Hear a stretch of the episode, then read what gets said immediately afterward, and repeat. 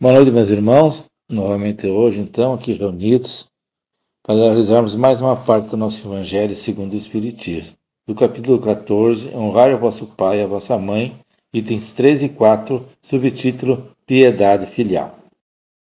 Agradecendo aos Espíritos amigos que sempre nos acompanham, nos intuem e nos protegem, vamos à leitura do nosso Evangelho. Piedade Filial. O mandamento Honrai o vosso pai e a vossa mãe é uma consequência da lei geral de caridade e de amor ao próximo, visto que não pode amar o seu próximo aquele que não ama seu pai e a sua mãe. Mas o termo honrai encerra um dever a mais para com eles, o da piedade filial. Desta forma, quis mostrar que o amor se deve, se deve juntar o respeito, as atenções, a submissão e a condescendência, que implica a obrigação de cumprir para com eles, de modo ainda mais rigoroso, tudo que a caridade ordena em relação ao próximo em geral. Esse dever se estende naturalmente às pessoas que fazem as vezes de pai e de mãe, que tem tanto mais mérito quanto menos obrigatório é o seu devotamento. Deus pune sempre com rigor toda a violação desse mandamento. Honrar a seu pai e a sua mãe não consiste apenas em respeitá-los, é também assisti-los na necessidade e proporcionar-lhes repouso na velhice, e cercá-los de cuidados como eles fizeram conosco na infância. É sobretudo para com os pais sem recursos que se demonstra a verdadeira piedade filial. Satisfarão a esse mandamento os que julgam fazer grande esforço quando dão a seus pais o estritamente necessário para não morrerem de fome, enquanto eles de nada se privam, em relegá-los aos mais ínfimos cômodos da casa, apenas para não os deixarem na rua, reservando para si o que é de melhor e de mais confortável? Ainda bem quando não fazem de má vontade e não os obrigam a comprar caro o que lhes resta viver, descarregando sobre eles todo o peso do trabalho doméstico. Caberá aos pais velhos e fracos servir aos filhos jovens e fortes? Teve eles a mãe vendido leite quando os amamentava? Contou suas vigílias quando eles estavam doentes? Os passos dados para lhes obter o que necessitavam? Não. Os filhos não devem a seus pais pobres só o estritamente necessário. Devem-lhes também, na medida de suas possibilidades, as pequenas doçuras do supérfluo, as solicitudes, os cuidados amáveis, que são apenas o juro do que receberam, o pagamento de uma dívida sagrada. Esta é a única piedade filial aceita por Deus. Ai, pois, daquele que esquece o que deve aos que o ampararam em sua fraqueza, que com a vida material lhes deram a vida moral, que muitas vezes se impuseram duras privações para garantir o seu bem-estar. Ai do ingrato, porque será punido pela ingratidão e pelo abandono. Será ferido em suas mais caras afeições, algumas vezes já na vida presente, mas com certeza em outra existência em que superar o que houver feito aos outros. É verdade que alguns pais menosprezam seus deveres e não são para os filhos o que deveriam ser, mas é a Deus que compete puni-los e não a seus filhos. Não cabe a esses censurá-los, porque talvez haja merecido que seus pais fossem assim. Se a lei da caridade manda se paga o mal com o bem, que seja indulgente para as imperfeições de outrem. Não se diga mal do próximo, se esqueçam e perdoem as suas faltas. Se ame até os inimigos, com maiores não de ser essas obrigações em relação aos pais. Os filhos devem, pois, tomar como regra de conduta para com seus últimos todos os parceiros de Jesus relativos ao próximo, e ter em mente que todo procedimento censurável com relação aos estranhos é ainda mais censurável em relação aos pais.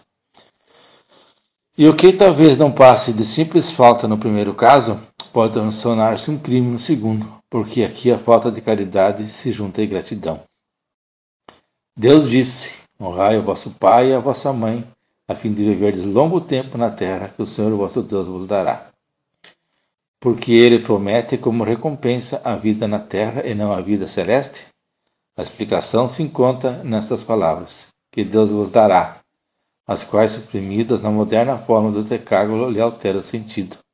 Para compreendermos aquela expressão, é preciso que nos suportemos a situação e as ideias dos hebreus naquela época. Eles ainda não compreendiam a vida futura.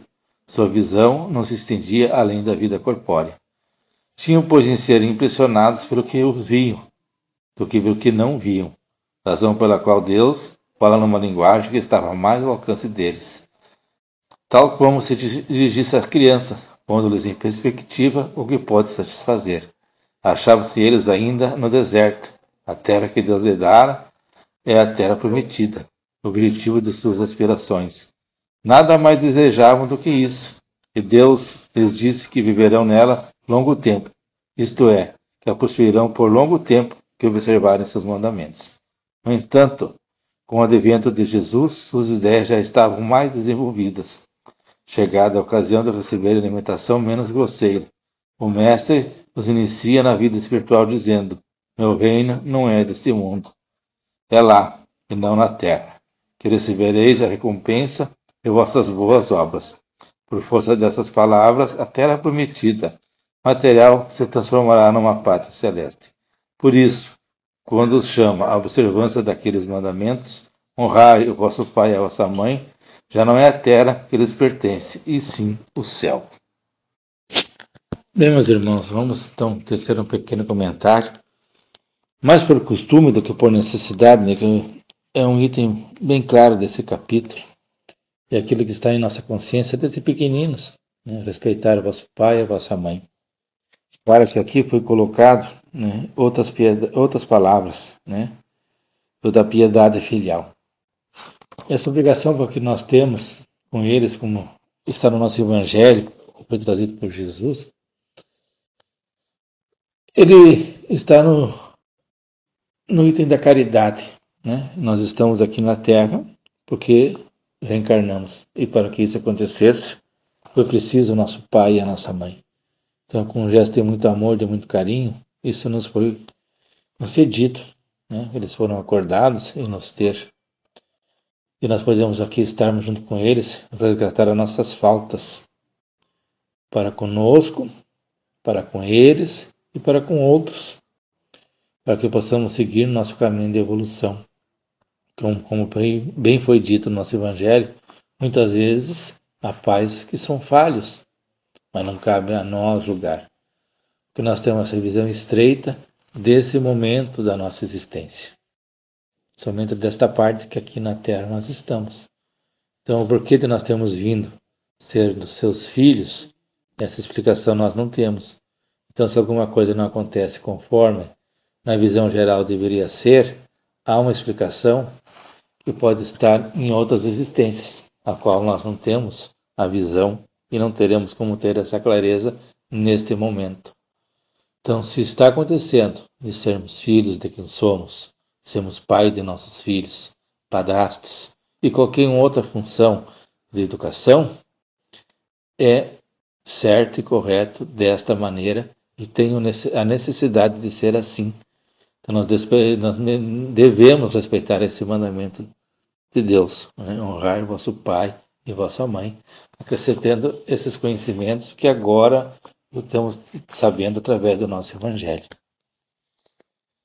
Bem, meus irmãos, então, para encerrarmos esta parte desta noite, vamos agradecer por esses bons espíritos que nos acompanharam e, como eternos pedintes, pedir também a proteção e amparo por restante desta nossa noite, do dia da manhã os deslocamentos que iremos fazer para nossas atividades laborosas ou de estudo, nossos afazeres domésticos, aquilo tudo onde se envolvemos com outras pessoas, que tenhamos a capacidade de olhar, olhar a todos como irmãos, sem fazer os julgamentos e sem querer merecer, merecer a mais nem a menos do que nos é dado através da justiça divina. Vamos pedir para nossos irmãos que nos tenham esta sorte que nós temos de ter um abrigo nesta noite fria, de ter um prato de comida quente, que eles sejam aparados e protegidos, e que nesse momento também lhes sejam trazidos uma palavra de consolo através de um amigo, uma leitura, de algo que, os, que eles possam encontrar e suavize as suas dores. Com essas palavras, vou desejar uma boa noite a todos e até uma outra oportunidade. Que assim seja e Deus nos proteja sempre.